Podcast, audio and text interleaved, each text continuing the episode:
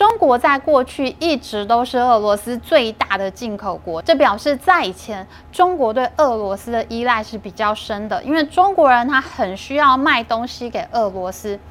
可是现在呢，俄罗斯对中国的出口量越来越大的时候，现在俄罗斯也很需要卖东西给中国，那这就表示俄罗斯以后呢将会越来越依赖中国。喜欢我们影片，请记得按赞、订阅和分享给你的朋友一起看哦。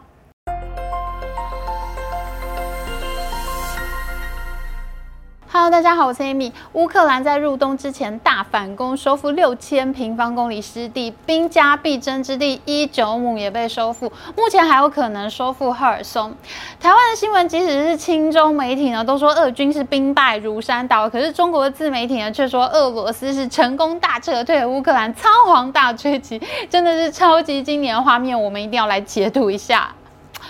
现在已经是九月下旬，在台湾大家可能没有感觉，但其实，在北纬四十度以上的国家，十月就已经要进入冬天了。我以前住在北京的时候呢，十一月十五号就是法定供暖日，十月的天气其实已经很凉，而冬天呢就会开始结冰，是很难交战的时间。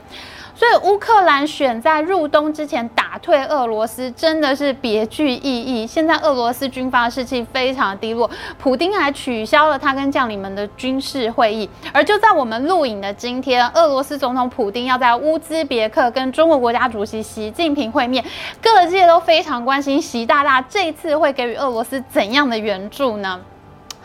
这阵子啊，我自己在重看《伦敦金融时报》首席外交评论员 Gideon Rachman 的书《东方化》的时候，他在书里是这么形容俄罗斯的：他说，每经过一段痴恋西方的时期，可能长达数十年，俄国就会彻底幻想破灭，并且重新思考，俄罗斯其实是一个亚洲国家。拿破仑战争之前，俄罗斯的精英都会讲法文，但是，一八一二跟拿破仑交战之后，就不再亲法。而到了十九世纪中期，俄罗斯精英又再次亲欧洲，但是呢，被英法联军的克里米亚战争打击之后，知识分子们呢都相信。国家的命运在东方，就连杜斯妥也夫斯基都说，我们必须抛开那种害怕欧洲人叫我们是亚洲野蛮人的恐惧。在欧洲，我们是随从和奴隶；在亚洲，我们将是主人。Gideon Rachman 的这个观察呢是很深刻的，因为俄罗斯呢就是在欧洲发展受到挫折，我们后来才会看到俄国人往东方发展。譬如说，在一九一七年，俄罗斯在中国东北跟日本打日俄战争，还拿下了中国的海参崴，作为俄国在东方的唯一不动港。这其实都是俄罗斯在西方受挫，向东方发展的过去轨迹。俄罗斯以往和中国的交往都是占了大便宜，可是这一次俄罗斯兵败如山倒，国家实力受到严重的考验。普丁现在只能指望习大大的援助。俄罗斯有可能在国运逆转之后，慢慢变成了中国的属国吗？以前中国是俄罗斯的小弟，以后俄罗斯会凄凉转身变成中国的小弟吗？这集影片我们有好几个关键数据要告诉你。新奇的数据，我们一定要最先来讲。我们先来看这两个表格，这是 SWIFT 环球银行金融电信协会网站的资料。你以前不知道 SWIFT，没人会笑你；但是你现在不知道俄罗斯被踢出 SWIFT 系统，这是有史以来最大的金融制裁。如果你还不知道，你就比较有可能被笑了。SWIFT 是负责记录全球金融体系汇款交易的一个机构。根据他们的资料，今年一月在俄乌开战之前，采用人民币最多的前十五大个交易国里面，根本没有俄罗斯。我们台湾还排在第八名哦，台湾是第八名爱用人民币的国家。没想到俄罗斯竟然用人民币用了那么少哎。可是从俄乌开战以后到现在，SWIFT 网站最新的资料，七月份的俄罗斯竟然成为了人民币交易量的第三大国，占据百分之三点九的比例。只在短短半年之前的今年一月份，俄罗斯根本排不上前十五大人民币国家。在一月的时候，第十五名的瑞士，它也只有百分之零点二四的交易量，俄罗斯连百分之零点二四都不到。可是，竟然在半年之内一举冲上了人民币第三大交易国，俄罗斯还冲到了百分之三点九的交易量。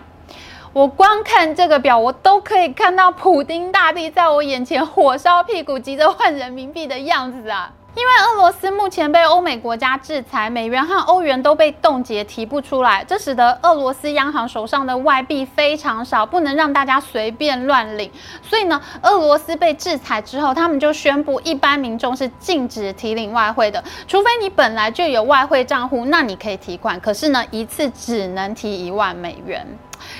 这个规定呢，就让有美元、有欧元的人都摔倒了。那我还拿外币干嘛呢？根本就提不出来。所以俄罗斯民众现在更喜欢拿人民币，因为俄罗斯央行对人民币没有提领限制，我存人民币可以随便领、随便花。譬如说，俄罗斯的外贸银行呢，他们就推出了年利率百分之一点五的人民币定存产品，让大家把卢布换成人民币存在银行。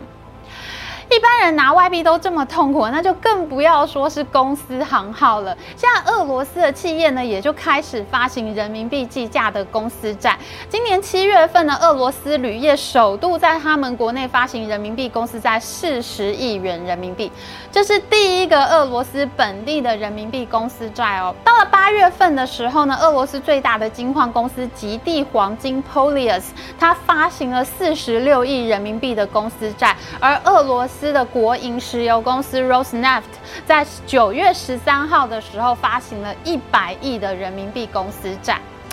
俄罗斯的银行和私人投资者反应还蛮热烈的，因为他们其实更愿意持有人民币，人民币至少提得出来啊，而且比卢布稳定。我们普定大帝不知道哪一天又要发疯，我卢布又要暴跌了，所以呢，大家还是很愿意持有一部分人民币的。以前人民币在俄罗斯其实没什么交易量，因为没有人买卖，流动性实在太低了。而且呢，人民币的汇率是相对稳定的，没有什么套利空间，不像美元和欧元可以交易获利。所以呢，过去其实美元和欧元才是俄罗斯人喜欢的外币，但现在被制裁了嘛，人民币反而就变成了有流动性的货币，大家就开始改买人民币。以前人民币交易量呢，一直是香港独霸。香港以外地区的交易量大概在百分之二十三到百分之二十五之间。那现在因为俄罗斯也加入开始用人民币了，那香港以外地区的交易量就一举达到了百分之二十九，眼看就快要跨过三成。人民币虽然在全球的货币交易量当中还是排名第五，落后给美元、欧元、英镑、日元，但是人民币的市占率已经从去年七月的百分之一点八六，成长到今年七月的百分之二点二，已经非常逼近日元的交易量了。俄罗斯呢，它现在主动用人民币做更多的交易结算。例如，在俄乌战争开打，俄罗斯刚刚被制裁的时候，他们就立刻宣布，中国和俄国两国的飞机呢，在彼此境内加油都可以用本币结算，也就是说，可以直接用人民币或卢布来付钱的意思。而最新的消息是，俄罗斯在九月关闭了输往欧洲的北溪一号天然气管，欧洲的天然气一下子暴涨到每立方公尺三点二美元，很可能很多欧洲公司这一次都会倒闭了。欧洲没有天然气可用，当然是受重伤。但是俄罗斯的天然气它没有卖出去，这也是伤害俄罗斯自己的贸易销售额。因此，俄罗斯呢，它也迅速的宣布，向中国出口的天然气将会以本币结算，它希望能够卖更多的天然气到中国去。如果你鼓励民众买人民币存款，你鼓励企业发行人民币债券，那其实你就是刻意在引导大家使用人民币。俄罗斯的人民币交易量之所以会上升的这么快，除了官方刻意要在金融管道上改用更多的人民币之外，另一个很重要的原因，则是中俄之间的贸易呢，他们也是更加互相依赖了。中国海关总署呢发布了今年上半年的贸易统计，中国对俄罗斯的贸易量比去年同期是大涨百分之二十六，而大涨的主因呢，是因为中国大量进口了俄罗斯能源，进口金额呢比去年同期是大幅增加了百分之四十七，这么多。我们都知道，俄罗斯石油被制裁之后呢，俄罗斯这个国家并没有就此倒下。它最主要的原因有两个。第一个原因是俄罗斯的石油出口量实在太大了，一旦这个世界少了俄罗斯的供应，油价就会立刻飞涨。北海布兰特原油呢，在去年呢是一直在每桶六十到八十美元之间震荡的，可是今年一开战之后，一度涨破了每桶一百二十美元价位，这接近历史新高。所以呢，即使是俄罗斯它卖的油变少了，可是它卖出去的价格也是非常高的。那俄罗斯在严厉的经济制裁下没有倒下的第二个原因，那就是因为中国和印度大量买油，俄罗斯把它每桶原油都降价二十美元卖给中国和印度。到了今年七月呢，俄罗斯已经连续三个月成为中国最大的石油供应国了。过去中国买油买最多的国家其实是沙地阿拉伯，但是现在呢，俄罗斯已经慢慢要超越沙地阿拉伯了。我们看到世界银行的资料，哈，在十年前，二零一一年的时候，中国只是俄罗斯的第三大出口国。可是到了二零二一年，中国已经变成俄罗斯的第一大出口国。你的贸易量上升，你使用人民币的交易量当然会上升。而且很值得注意的一点是。中国在过去一直都是俄罗斯最大的进口国，这表示什么呢？这表示在以前，中国对俄罗斯的依赖是比较深的，因为中国人他很需要卖东西给俄罗斯。可是现在呢，俄罗斯对中国的出口量越来越大的时候，现在俄罗斯也很需要卖东西给中国，那这就表示俄罗斯以后呢将会越来越依赖中国。而且根据目前俄罗斯的出口情况，我现在就可以跟你保证，在可见的未来，俄罗斯一定会很快就需要中国再度出手救援。我们看到最新公布的俄罗斯八月份能源收入已经下跌到十四个月来最低的水准。虽然在俄乌开战之后，俄罗斯很快找到中国和印度这两个大买家帮他买石油，同时呢，油价又涨到历史高点，所以刚刚开始制裁的时候，俄罗斯的外汇收入竟然还到达了一个高峰。然而，随着各国经济开始出现衰退的风险，石油需求量下滑，而油价也没有那么贵了。以后，再加上日本，它现在已经明确的表示会逐步停止进口俄罗斯的石油，韩国也开始减少进口了。那么，俄罗斯的出口呢，就开始出现了一个直线下滑的走势。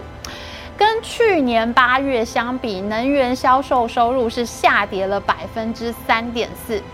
这是一个非常恐怖的数字，因为去年八月还没开战，俄罗斯还没被制裁，那这就表示现在西方的经济制裁呢，已经正在开始发挥威力了。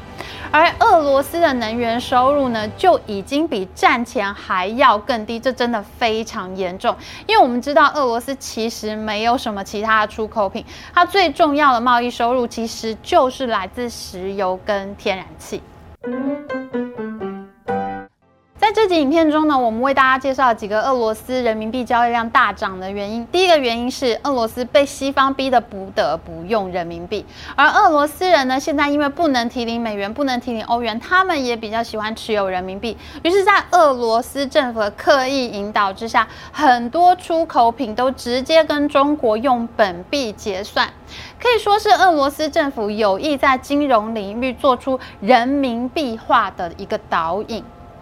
第二个原因呢，则是中国和俄罗斯彼此之间也更加深了贸易依赖。当俄罗斯的能源不能卖到西方的时候，他们就更依靠中国作为买家。俄罗斯过去对中国是买家，但是未来中国对俄罗斯也会变成大买家的角色。而且随着西方制裁进一步发挥威力，中国渴望成为越来越受到俄罗斯依赖的对象。所以呢，无论是在金融领域还是在实质贸易的层面，俄罗斯都一定会进一步采用更多人民币的。当越来越多俄罗斯人都用人民币的时候，那会是一个什么样的画面呢？举一个例子，如果在我们台湾，我们每个人都买了很多美元，我们平常出门买东西不一定只付新台币，店家也可能会问我能不能付给他美元。我问为什么啊？我为什么要付给你美元呢？店家很可能会回答我说，因为美元的币值比较稳定啊，我比较想要拿美元呐。像这种情况就非常有可能在俄罗斯出现，因为人民币的汇率呢是比卢布稳定很多的。当当西方的经济制裁进一步发酵，卢布会开始变得不稳定的时候呢，这时候俄罗斯的商家他就会更想要拿人民币。这种情况呢就叫做货币外部化。而当大家手上都有人民币，更爱用人民币的话，那俄罗斯这个国家呢，就会变得好像是中国在外面的一个省，或者是一个属国。人民币大家拢也通，这就会削弱俄罗斯的主体性。因为有一部分稳定货币的任务呢，它会被中国的央行所承接。中国央行呢，则会更需要关注俄罗斯的经济稳定程度，因为中国呢有很多人民币在俄罗斯流通，那你就不能给我随便跌随便卖。那对中国央行来说呢，这也是一项新的挑战哦。那，我们现在说这些都还言之过早。可是，当俄罗斯这么迅速、大量采用人民币，甚至还成为中国的主要能源供应国的时候，这些情况恐怕就会越来越成真，而且越来越加速的成真。那么过去欧洲和俄罗斯之间那一种又是敌人，可是却又要做生意的敏感气氛，很可能就会出现在中国和俄罗斯之间了。那么中俄之间的关系会有什么样的进一步变化？俄罗斯会不会逐步慢慢的成为中国的属国呢？这些情况我们也都会密切追剧，继续为大家报道哦。喜欢我们的影片，请记得帮我们按赞，还有记得按订阅频道加开启小铃铛。我们下次再见哦。